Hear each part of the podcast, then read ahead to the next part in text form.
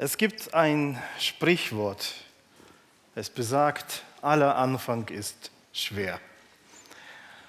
Manche Aufgaben wollen irgendwie nicht gemacht werden, bis man damit anfängt.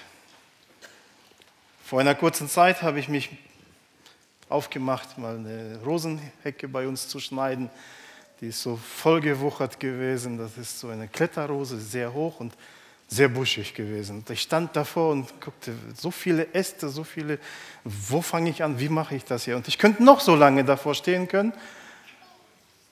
Erst als ich angefangen habe, ging es voran und irgendwann ist dann auch fertig geworden. Ja.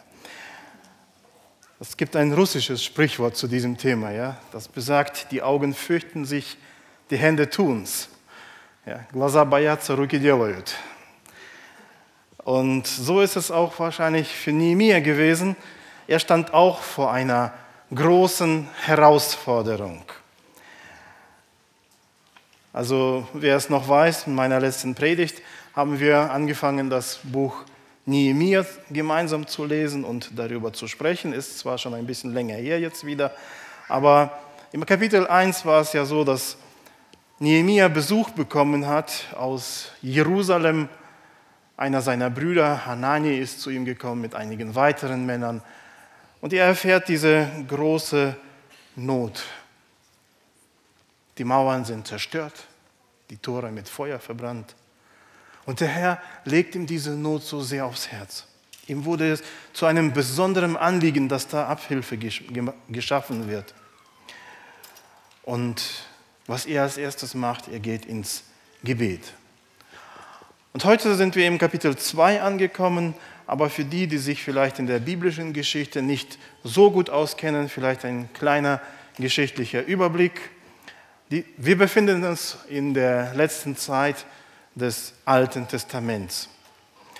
Israel hat im Laufe der Geschichte seit der Wegführung aus Ägypten immer wieder sich vor Gott versündigt, immer wieder ist von Gott weggegangen, sodass Gott nach vielen Androhungen der Strafe es dann auch tatsächlich schwer bestraft hat. Zuerst wurde das Nordreich Israel erobert und weggeführt, danach wurde das Südreich Juda von den Babyloniern eingenommen. Sie wurden in die Gefangenschaft weggeführt, beziehungsweise ein kleiner Überrest, der noch am Leben geblieben ist, ist dann nach Babylon weggeführt worden. Aber Gott hat versprochen, nicht nur sie zu bestrafen, sondern er hat auch verheißen, dass nach einer gewissen Zeit er sie auch wieder zurückholen wird. Und so kam es, dass im Jahr 538 vor Christus ungefähr 50.000 Israeliten unter Zerubabel und Jeschua nach Jerusalem zurückkehren durfte. Das war dann schon unter den persischen Königen und sie durften den Tempel wieder aufbauen, auch wenn es einige Schwierigkeiten dabei gab. Und sie durften den Tempeldienst wieder anfangen. anfangen. 80 Jahre später ungefähr, im Jahre 557, kam dann Esra mit einer weiteren Gruppe Israeliten aus dem Exil nach Jerusalem zurück. Seine Aufgabe war es, das Recht und Gesetz in Israel zu lehren und den Tempeldienst wieder zu erneuern. Weil Israel in dieser Zeit wieder angefangen hat, sich von Gott zu entfernen. Und zwölf Jahre später ist dann die Zeit Nehemias, beziehungsweise ab da werden die Geschehnisse im Buch Nehemia beschrieben. Wie gesagt, im ersten Kapitel hat Nehemia diese Nachricht bekommen, sie ist ihm schwer aufs Herz gelegt worden und er hat dafür wirklich gebetet und gefastet. Nehemia ist im, beim persischen König der Mundschenk gewesen und jetzt kommen wir zu Kapitel 2 und ich möchte dieses Kapitel einmal vorlesen. Es ist nicht sehr lang und es ist auch nicht sehr langweilig geschrieben, finde ich. Es geschah aber im Monat Nisan, im 20. Jahr des Königs Arthasasta, als Wein vor ihm stand da nahm ich den Wein und gab ihn dem König. Ich war aber zuvor nie traurig vor ihm gewesen. Da sprach der König zu mir, warum siehst du traurig aus? Du bist doch nicht krank? Es ist nichts anderes als ein betrübtes Herz. Da fürchtete ich mich sehr. Und ich sprach zu dem König, der König lebe ewig.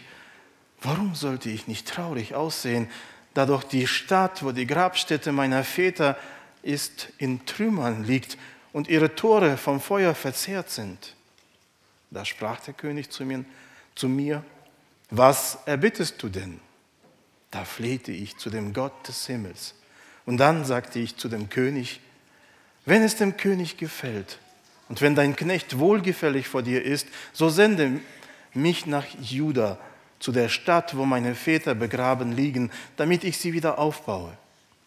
Da sprach der König zu mir, während die Königin neben ihm saß, wie lange wird die Reise dauern und wann wirst du zurückkommen? Und es gefiel dem König, mich hinzusenden, nachdem ich ihm eine bestimmte Zeit genannt hatte. Und ich sprach zu dem König, wenn es dem König gefällt, so gebe man mir Briefe an die Statthalter jenseits des Stromes, damit sie mich durchziehen lassen, bis ich nach Juda komme. Auch einen Brief an Asaf, den Fronmeister des Königs, der, dass er mir Holz gibt, dass, damit ich die Tore des Tempelbezirkes, der zum Haus Gottes gehört, aus Balken zimmern kann, und für die Stadtmauer und für das Haus, in das ich ziehen soll. Und der König gab sie mir, weil die gute Hand meines Gottes über mir war. Als ich nun zu den Statthaltern jenseits des Stromes kam, gab ich ihnen die, die Briefe des Königs. Und der König hatte Oberste des Heeres und Reiter mit mir gesandt.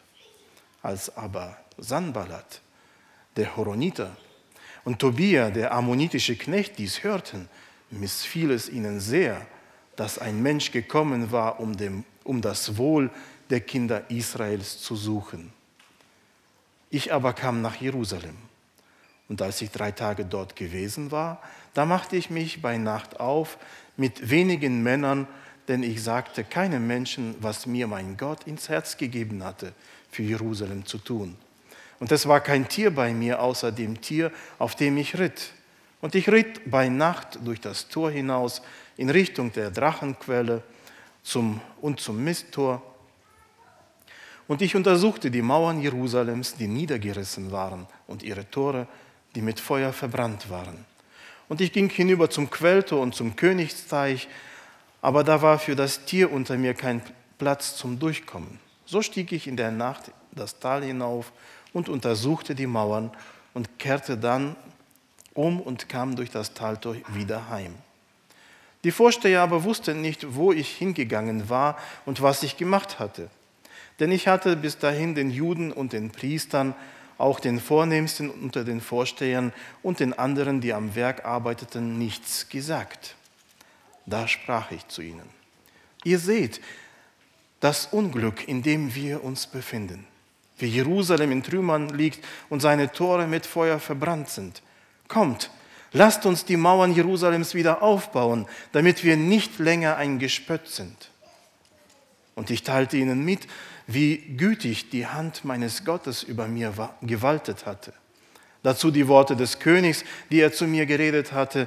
Da sprachen sie, wir wollen uns aufmachen und bauen und sie stärkten ihre Hände in dem Herrn zu dem guten Werk. Als aber Sanballat, der Horoniter, und Tobia, der ammonitische Knecht, und Geshem, der Araber, dies hörten, spotteten sie über uns und verachteten uns und sprachen, was hat das zu bedeuten, was ihr euch da vornehmt? Wollt ihr euch etwa gegen den König auflehnen? Da antwortete ich ihnen und sprach, der Gott des Himmels wird es uns gelingen lassen Darum wollen wir, seine Knechte, uns aufmachen und bauen. Ihr aber habt weder Anteil noch Recht noch Andenken in Jerusalem. Soweit die Schriftlesung.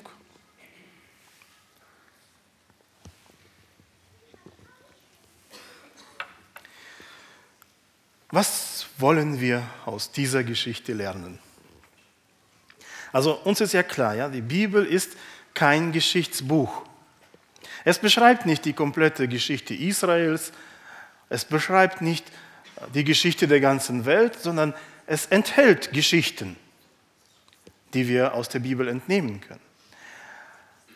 Aber diese Geschichten, die in der Bibel sind, sind alle dafür da, damit Gott sich uns in ihnen offenbaren kann.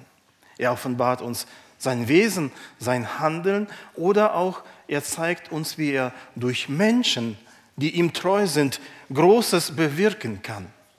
Dass er die Welt durch solche Menschen verändern kann. Und wir wollen auch wirklich daraus lernen, wie wir ein Beispiel nehmen können von diesem Mann Nehemiah und aus der Situation damals lernen können. Wie wir auch beim letzten Mal und auch in den Büchern, in den Predigten zum Thema Esra gesprochen haben, ist die Zeit damals sehr ähnlich der unseren Zeit. Es war auch damals schon eine sehr starke Vermischung verschiedener Kulturen, verschiedener ähm, Nationen, die sich damals vermischt haben, durch das Wegführen, durch das Wieder zurückkommen nach Jerusalem oder auch in den umliegenden Städten war es irgendwie genauso. Die einen führten das Volk weg, die anderen es erlaubten es wieder zurückzukommen. Ein Teil ist da geblieben, ein Teil ist zurückgekommen, ein Teil der hierhin versiedelten ist zurückgegangen, der andere Teil geblieben. Und so kam es durch eine, zu einer Vermischung. Die Kulturen waren miteinander vermischt, aber auch die Religionen wurden mehr und mehr miteinander vermischt. Und irgendwann kam sogar so, genau wie in der heutigen Zeit, alle Religionen haben Recht, alle sagen irgendwie das Gleiche und keiner hat das Recht, nur seine Religion für das Richtige zu erklären. In der gleichen Zeit leben auch wir heute vielleicht genauso schlimm, vielleicht ein bisschen weniger schlimm oder ein bisschen mehr schlimm. Wir wissen es nicht genau. Aber wir leben in einer ähnlichen Zeit. Deswegen können wir auch aus der Geschichte von damals lernen, was wir in der heutigen Zeit machen können. Wir fangen mal an. Es geschah aber im Monat Nisan. Wir beginnen damit, dass die Ereignisse im Kapitel 2 eigentlich drei bis vier Monate nach dem Besuch bei Nehemia gewesen sind. Dort, wenn wir in Kapitel 1 reinschauen, heißt es, es war im Monat Kislev. Wir wissen noch, dass Nehemia diesen Besuch bekommen hat. Er hörte die Not, er ging ins Gebet und jetzt sind es ungefähr drei bis vier Monate Zeit vergangen. Wir sehen, Nehemia ist damals, nachdem er diese Nachricht bekommen hat, nicht sofort in einen wilden Aktionismus ausgebrochen. Er hat nicht sofort angefangen, ja, ich kenne doch den König so gut, ich gehe mal zu ihm zum Sprechen. Das könnte schief auslaufen. Ja. Er hat aber auch nicht angefangen, irgendwie eine große Unterschriftsammelaktion zu sammeln oder Geldsammelaktionen gestartet. Nein, er, hat, er ist ins Gebet gegangen und er hat gefastet für diese Sache, für das, was in Israel falsch gelaufen ist. Mit Sicherheit hat er auch mit anderen Menschen darüber gesprochen, die diese gleiche Gesinnung haben wie er, die die Not genauso sehen und würden gerne diese Not abbestellen. Natürlich hat er mit ihnen geredet, aber im Kapitel 1 lesen wir eigentlich noch gar nichts davon, dass er selbst nach Jerusalem reisen wollte oder dass er sich berufen fühlte, ja, die Lage dort vor Ort persönlich zu verbessern. Das Gebet begann sofort, aber die Gewissheit, dass Gott ihn hiermit auch beauftragt, diese Gewissheit musste erst reifen. Diese Entscheidungen müssen erst klar werden für ihn selbst. Ja, Gott will mich gebrauchen. Er hat mir aufs Herz gelegt, dieses anzugehen. Wenn Gott dir oder mir eine Sache besonders aufs Herz legt, ob es für dein persönliches Leben, für deine Familie oder in der Gemeinde ist oder auch sonst wo in dieser Welt, dann ist es wichtig, dass wir lernen, bei Nehemiah darüber wirklich mit Gott zu sprechen, ins Gebet gehen, zu fasten darüber und aber auch offen zu sein dafür, was Gott mit dir vorhat. Vielleicht will er gerade dich mit dieser Aufgabe auch betrauen, genauso wie es damals bei Nehemiah gewesen ist. Das Weitere, was wir aus dieser Geschichte lernen können, ist die Furcht. Da fürchtete ich mich sehr. Oft bekommt man vor, einem, vor dem Beginn eines großen Gotteswerkes es mit der Furcht zu tun. Wir lesen nochmal die ersten beiden Verse. Ja. Es geschah aber im Monat Nisan, im 20. Jahr des Königs Artasaster, als Wein vor ihm stand, da nahm ich den Wein und gab ihm dem König. Ich war aber zuvor nie traurig vor ihm gewesen. Da sprach der König zu mir, warum siehst du so traurig aus? Du bist doch nicht krank? Es ist nichts anderes als ein betrübtes Herz. Da fürchtete ich mich sehr. Die Furcht, die, der Nehemiah hier hatte, war nicht davor, dass er vielleicht mit dem Werk nicht fertig werden könnte oder nicht dafür geeignet ist. Nein, hier es, ging es tatsächlich um sein Leben. Traurig vor dem König zu erscheinen und das auch noch als Mundschenk, das war eigentlich ein No-Go. Er könnte ganz schnell in Ungnade fallen. Wenn der König nicht erkannt hätte, dass er traurig, ein trauriges Herz hatte, sondern gedacht hätte, er ist krank, dann wäre vielleicht Nehemiah äh, auch gar nicht mehr gesund geworden. Der König war auch kein, also es war ein persischer König, der ein großes Reich beherrschte. Er war kein Philanthrop. Er war nicht ein Menschenfreund unbedingt. Und deswegen war es auch wirklich eine, ein großes Risiko für Nehemiah. Ob er jetzt absichtlich seine Traurigkeit gezeigt hat, oder ob er nur seine Gefühle nicht verbergen können, konnte, das wissen wir natürlich nicht. Aber er hatte es hier wirklich mit der Furcht bekommen. Vor dem Beginn eines Gotteswerkes bekommen viele Menschen es mit der Furcht zu tun. Und vielleicht nicht mal vor dem Werk selbst, vielleicht vor anderen Dingen oder sogar banal davor, zu ausgelacht zu werden oder zu scheitern. Wichtig ist, dass diese Furcht uns nicht davon abhält, für Gott und sein Reich einzustehen, sondern dass wir mit der Hilfe dessen, der die Welt überwunden hat, diese Furcht überwinden können und mutig in seinem Werk vorangehen. Furcht ist ja nicht, äh, mutig ist ja nicht der, der keine Angst hat, sondern der, die Angst überwunden hat. Es gibt noch andere Sprüche, aber die haben ich jetzt irgendwie vergessen. Wir haben die Hilfe eines, der die Welt überwunden hat. Und mit seiner Hilfe können wir eigentlich jede Furcht überwinden. Jesus sagte, in der Welt habt ihr Betrübnis, nach der Schlachterübersetzung. Luther übersetzt es, in der Welt habt ihr Angst. Aber weißt du, was Jesus weiter sagt? Aber seid getrost, ich habe die Welt überwunden. Und dieser, der die Welt überwunden hat, mit seiner Hilfe können wir jede Furcht überwinden. Mit seiner Kraft können wir die Angst überwinden, die in uns manchmal auftaucht, wenn wir vor einem Werk Gottes stehen. Und mit ihm können wir seine Werke tun. Nehemiah blieb in dem Moment eigentlich nichts anderes übrig. Er musste den Grund seiner Traurigkeit nennen. Warum sollte ich nicht traurig aussehen? Da doch die Stadt, wo die Grabstätte meiner Väter ist, in Trümmern liegt und ihre Tore vom Feuer verzehrt sind.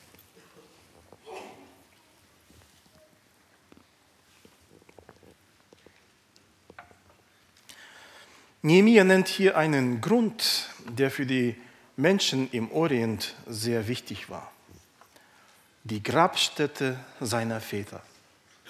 Die Grabstätte der Väter und der Ahnen, das Andenken an sie war im Orient eine, ja, ein Heiligtum.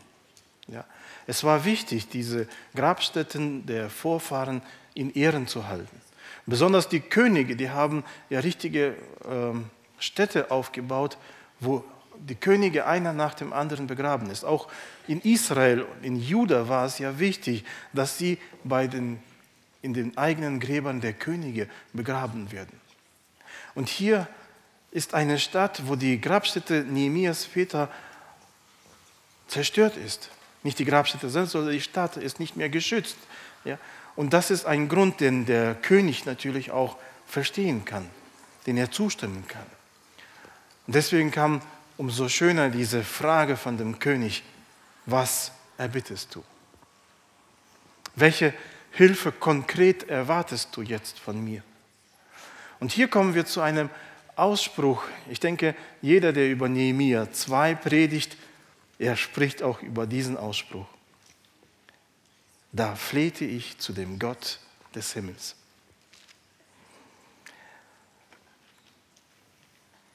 Der König fragt, was willst du? Und Nehemia sagte, Nehemia flehte in diesem Moment zu dem Gott des Himmels. Seine Bitte sprach er vor dem König aus, aber sein Gebet ging vor den Herrn des Himmels. Und hier sehen wir, dass Nehemia mit Gott sehr vertraut war. Er wusste, dass Gott über alles in dieser Welt steht. Er wusste, dass Gott diese Welt geschaffen hat, dass alle Reiche dieser Welt in Gottes Hand sind. Die Eroberung Jerusalems war der Wille Gottes. Deswegen konnten die Feinde damals Jerusalem erobern. Die Rückkehr der Juden war der Wille Gottes. Deswegen haben die persische Könige es erlaubt. Auch hier kann der Gott des Himmels das Herz dieses König Arthasasta lenken, dass er das Richtige auch tut. Er vertraute nicht auf seine eigene Beziehung zu diesem König, nicht auf das Wohlwollen des Königs, nicht auf seine Gunst. Er vertraute einzig und allein auf Gott. Und deswegen dieses Stoßgebet, bevor er überhaupt seine Bitte ausspricht, betet er zu Gott. Es dauerte vielleicht ein, zwei, drei Sekunden vielleicht höchstens. Niemand anders hat das in diesem Raum bemerkt. Ich freue mich, dass Nehemiah selbst diesen Bericht verfasst, sonst hätten wir es nie erfahren, dass er in diesem Moment zu Gott gebetet hat. Ja? Er setzt wirklich sein Vertrauen auf Gott. Und dieses Stoßgebet spricht er auf, weil er auf Gott vertraut. Nicht, weil er in einer ausweglosen Situation war, sondern er vertraut auf Gott. Worauf vertrauen wir in unserem Leben? In unserem persönlichen Leben, in unserem Beruf, in unserer Ausbildung oder in der Schule oder in unserem Dienst in der Gemeinde. Sind das die eigenen Fähigkeiten, auf die wir vertrauen? Oder die eigene Klugheit? Die eigenen Möglichkeiten, die wir haben? Oder unsere guten Beziehungen zu jemandem, zu unserem Chef oder zu sonst noch jemandem? Oder ist das vielleicht das Glück, auf das wir vertrauen? Lasst uns von Nehemiah lernen, so eng mit Gott zu leben, dass wir alle Dinge zuerst vor ihm bringen Gott ist groß und für ihn ist keine Sache zu groß. Er kann alles. Und für ihn ist keine Sache zu klein. Er kann alles. Und er will auch, dass wir unsere Sorgen zu ihm bringen. Petrus schreibt in seinem Brief, alle eure Sorgen werft auf ihn, denn er sorgt für euch. Nehemiah hat es getan. Er sprach auch offen darüber, dass der Erfolg, den er dann hatte, er Gott zu verdanken hat. Und hier die nächste Lektion, die wir lernen können, dass er die Ehre wirklich Gott gab, ja? weil die gute Hand meines Gottes über mir war. Nehemiah erbat sich die Erlaubnis, nach Jerusalem zu ziehen und dort die Mauer wieder aufzubauen. Nachdem der König zugestimmt hat, erbat er sich auch die benötigten Vollmachten, ja und sogar die Materialien für den Bau. Letztendlich hat sogar der König selbst dieses Bauvorhaben finanziert. Wir müssen bedenken, dass es nicht einfach eine Mauer um einen Garten herum war. Es war eine Mauer um eine große Stadt, die früher eine Hauptstadt eines nicht kleinen Reiches gewesen ist. Und die Mauer um diese Stadt bedeutet nicht nur, dass da jetzt keine Füchse reinlaufen können, sondern dass sie auch sich verteidigen können. Die Mauer um diese Stadt bringt ein Stück Souveränität wieder dem Volk Israel zurück. Die Mauer um diese Stadt bringt ein wenig Autonomie für, die, für das Volk, das dort drin lebt. Es war diese Zustimmung des Königs war eine politische Entscheidung. Und daher war es keine Selbstverständlichkeit, dass der König das erlaubt hat. Er wusste, dass es auch ein Risiko mit sich bringt. Und er könnte auch einfach Nein sagen. Geh, mach eine Mauer um das Grab deiner Eltern oder deiner Vorfahren, aber der Rest bleibt, wie er ist. Das hätte auch sein können. Aber hier sehen wir, dass Nehemiah sagt, dass diese Zustimmung vom König kam, nicht weil ich ihn so gut überredet habe, sondern weil die gute Hand meines Gottes über mir war. Und auch später in Jerusalem, als er von diesen Dingen berichtet, betont er, dass Gott dieses Gelingen geschenkt hat, dass Gott es gegeben hat. Nicht, weil er es geschafft hat, sondern weil Gott es gegeben hat. Wenn wir Erfolge in unserem Leben haben, wenn wir Erfolg auf Arbeit haben, in der Schule eine gute Arbeit geschrieben haben, eine gute Klassenarbeit geschrieben haben, einen guten Abi-Abschluss haben, wenn wir auf Arbeit gut vorangekommen sind, wem geben wir die Ehre dafür? Das hast du gut gemacht, ja? Auf der anderen Seite auch, damit es nicht schief wird. Leider muss ich zugeben, dass ich auch sehr oft erst daran denke, ich habe es geschafft, jawohl. Bevor ich dann verstehe, es hat Gott gegeben. Seine gute Hand war über mir. Möge Gott uns vergeben, da wo wir zu oft die Ehre auf uns selbst nehmen. Nehemiah hat nun alles geklärt und bricht nach Jerusalem auf. Anders als bei Esra nimmt er den militärischen Begleitschutz vom König mit und zieht los. Aber wisst ihr, da wo Menschen für Gott aktiv werden, zeichnet sich auch gleich der Widerstand auf. Der Feind ist immer gegen das Werk Gottes. Und plötzlich tauchen Namen auf wie Sanballat, der Horoniter, und Tobia, der ammonitische Knecht. Sanballat ist der Statthalter von Samaria gewesen.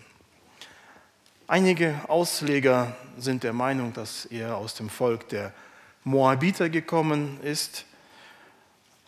Ein Moabiter und ein Ammoniter. Wir haben letzte Woche über diese Völker gehört. Ja. Die Nachkommen Lots waren aber die meiste Zeit gehörten sie zu den Feinden Israels. Und auch hier in dieser Geschichte, wenn es so ist, dass ihr aus Moab kommt, wenn auch nicht, wie dem auch sei. Wisst ihr eigentlich, also sie waren die ganze Zeit die Widersacher bei diesem Baum, Bau, aber der eigentliche Gegner ist der Teufel. Er will es dagegen haben. Sie haben von Anfang an waren betrübt darüber, hatten missachtet oder es missfiel ihnen so sehr, weil sie ein bisschen Macht in diesem Bereich verloren haben, weil Judah vielleicht von ihnen sich jetzt ein bisschen absondern würde und sich selbst verwalten würde. Danach kam Spott und Verachtung auf und dann unterstellten ihnen sogar die Rebellion. In den weiteren Kapiteln nehmen sie noch andere Methoden auf, um den Bau irgendwie zu stoppen, aber dazu kommen wir in den nächsten Kapiteln dann. Aber der eigentliche Widersacher ist in dieser Geschichte der Teufel, der Feind Gottes, der sich seit seinem eigenen Fall immer bemüht, das Werk Gottes zu verhindern oder gar zu zerstören.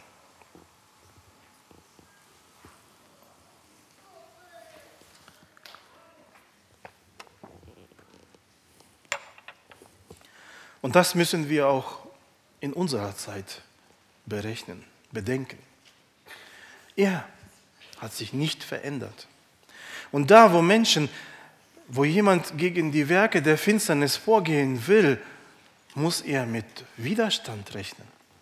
Da, wo jemand die Verlorenen zu den Verlorenen gehen will, da, wo jemand sie erreichen will und ihnen die frohe Botschaft verkünden will, da muss er mit den Angriffen des Teufels rechnen. Und ich rede nicht von irgendeinem Nehemiah in der 400 Jahre vor Christus. Ich rede von uns jetzt und heute. Derjenige, der andere Menschen retten will, muss damit rechnen, dass er Widerstand erlebt. Dass diese Angriffe kommen. Vielleicht nicht direkt an der Front, vielleicht nicht da, wo er mit ihm spricht, da auch manchmal. Es gibt Länder in dieser Welt, viele Länder in dieser Welt, wo direkte Verfolgung ist.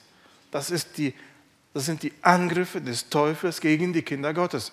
Er will sie einschüchtern und das verhindern.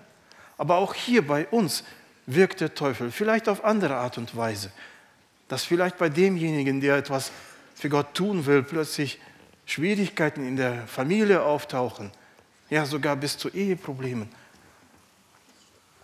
Oder dass er plötzlich unerwartet auf der Arbeit Unfrieden erlebt, Mobbing und irgendwie andere Schwierigkeiten, dass er seine ganze Energie jetzt in seine Arbeit stecken muss, um da irgendwie zurechtzukommen und keine Zeit mehr hat, anderen Menschen von Christus zu erzählen. Oder vielleicht sind das Versuchungen, die auf so einen Menschen hineinkommen, auf einen Mann, auf eine Frau, die von Jesus zeugen will, dass sie plötzlich versucht wird. Durch die Medien, durch die verschiedenen andere Versuchungen dieser Welt oder durch die eigenen Freunde sogar, die mitziehen wollen, zu sündigen, falsch zu handeln. Hauptsache, dich irgendwie von dem Werk Gottes abzubringen, irgendwie das Werk Gottes anzuhalten. Das ist doch die Masche des Teufels von Anfang an gewesen. Wisst ihr noch, als das Volk Israel schon in die Nähe Kanaans gekommen ist, was wollte Balak mit Biliam machen?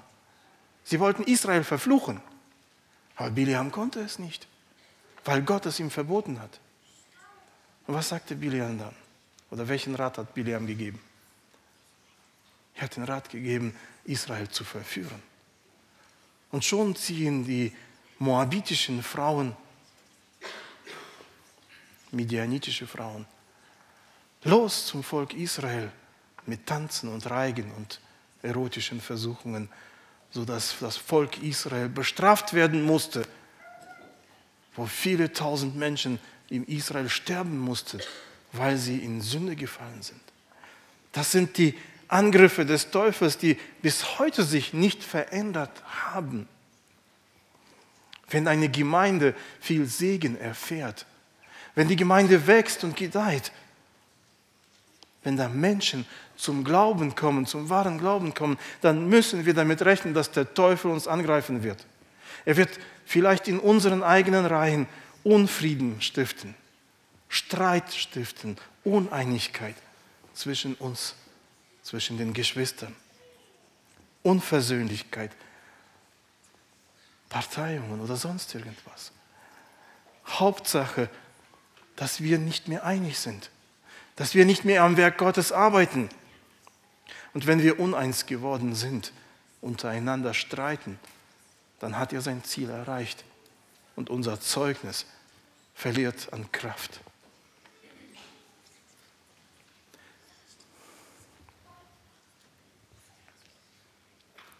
Menschen um uns herum kommen nicht mehr zum Glauben, wenn wir miteinander streiten. Das müsste uns klar werden, dass das ein Angriff des Teufels ist. Nehemiah hat sich nicht von den Widersachern ausbremsen lassen. Er baute weiter. Er widerstand diesen Versuchungen. Wir werden auch in den nächsten Kapiteln noch darüber sprechen, welche Angriffe gewesen sind. Aber lasst uns auch von ihm lernen, dass wir auch mutig auf das Ziel zu gehen, damit der Teufel unsere Gemeinde nicht ausbremsen kann. Und wenn es, er es geschafft hat, vielleicht sogar durch mich, die Gemeinde auszubremsen, lasst uns wirklich das vor Gott bringen. Buße tun und wieder zur Einigkeit finden damit unser Zeugnis in dieser Welt wieder Kraft hat, dass Menschen zum Glauben kommen, dass wir als Gemeinde gebaut werden, dass wir als Gemeinde diese Mauer fertigstellen können. Wir wollen dem Teufel widerstehen, durch Buße, durch Gebet, durch ein geheiligtes Leben, durch Einigkeit und Liebe unter uns. Nehemiah ist nun in Jerusalem angekommen er ruht sich zuerst einmal ein wenig aus und dann inspiziert er allein, interessanterweise auch bei Nacht, die Mauer. Warum er das so macht, warum er den anderen es noch nicht mitgeteilt haben, wissen wir nicht genau. Manche denken, dass es daran liegt, dass er, dass die alteingesessenen Ältesten sagen werden, es ist doch alles gut, wie es ist, es läuft doch wir müssen keine Veränderungen hier reinbringen. Vielleicht wollte er solche Ratschläge nicht hören. Vielleicht wollte er sich einfach nur ein eigenes Bild von der Zerstörung machen, damit er dann auch die richtigen Argumenten bringen kann. Auf jeden Fall danach ruft er diese Menschen zusammen und zieht andere mit in diese Aufgabe hinein. Und das können wir auch von ihm lernen, nicht ein Einzelkämpfer zu sein, sondern andere mit hineinzuziehen, miteinander am Werk Gottes zu arbeiten. Er ruft die Vorsteher, die Priester, die Ältesten zusammen und motiviert sie, gemeinsam die Mauern wieder aufzubauen. Vers 17 und 18. Da sprach ich zu ihnen, ihr seht das Unglück, in dem wir uns befinden, wie Jerusalem in Trümmern liegt und seine Tore mit Feuer verbrannt sind. Kommt, lasst uns die Mauern Jerusalems wieder aufbauen, damit wir nicht länger eingesperrt sind. Und ich teilte ihnen mit, wie gütig die Hand meines Gottes über mir gewaltet hat. Dazu die Worte des Königs, die er zu mir geredet hatte. Da sprachen sie, wir wollen uns aufmachen und bauen. Und sie stärkten ihre Hände zu dem guten Werk. Nehemiah weist auf diesen Missstand nochmal hin, aber er zeigt ihnen auch, dass Gott bereits selbst alle Vorbereitungen dafür getroffen hat. Er ist es, Gott ist es, der Nehemiah diese Sache so sehr aufs Herz gelegt hat. Gott ist es, der das Herz des Königs vorbereitet hat. Gott sorgte dafür, dass sie alle Genehmigungen, alle Baumaterialien erhalten, dass er alles haben. Und Gott ist es, der dieses Werk wollte, veranlasste und auch ausführen lassen wird. Weil es das Werk Gottes ist, wird er auch Gelingen schenken. Gott legt vielleicht einzelnen Menschen ein besonderes Anliegen aufs Herz, aber keiner von ihnen soll allein im Werk Gottes arbeiten. Die Israeliten sprachen, wir wollen uns aufmachen und bauen. Was sagen wir? Wenn wir hören, dass wir wirklich an der Gemeinde, und ich meine damit nicht das Haus, sondern an der Gemeinde, an ihren geistlichen Mauern arbeiten wollen, was sagen wir? Sollen die anderen es machen? Oder lassen wir uns mitreißen? Für die Gemeinde einstehen, im Gebet, im Wort, in den Taten. Lasst uns bei Nehemiah lernen, bei dem Volk damals, gemeinsam am Werk Gottes zu arbeiten. Ich möchte zusammenfassen. Wenn Gott dir eine Sache aufs Herz legt, dann bete für sie und achte darauf, ob nicht Gott durch dich eventuell etwas bewirken will. Wenn Furcht vor einem Werk uns manchmal ereilt, dann lasst uns diese mit der Hilfe unseres Herrn überwinden und weitermachen. Und wenn wir Teilerfolge oder Erfolge erleben, die Ehre dafür unserem Herrn bringen, denn ihm gehört die Ehre allein. Wenn wir für den Herrn arbeiten wollen, wird es Widersacher wird der Widersacher uns angreifen.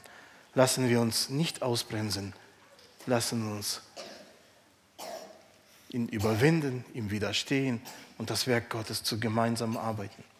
Und lasst uns alle anderen in den Dienst mit hineinnehmen, beziehungsweise uns hineinnehmen lassen und gemeinsam im Reich unseres Herrn arbeiten.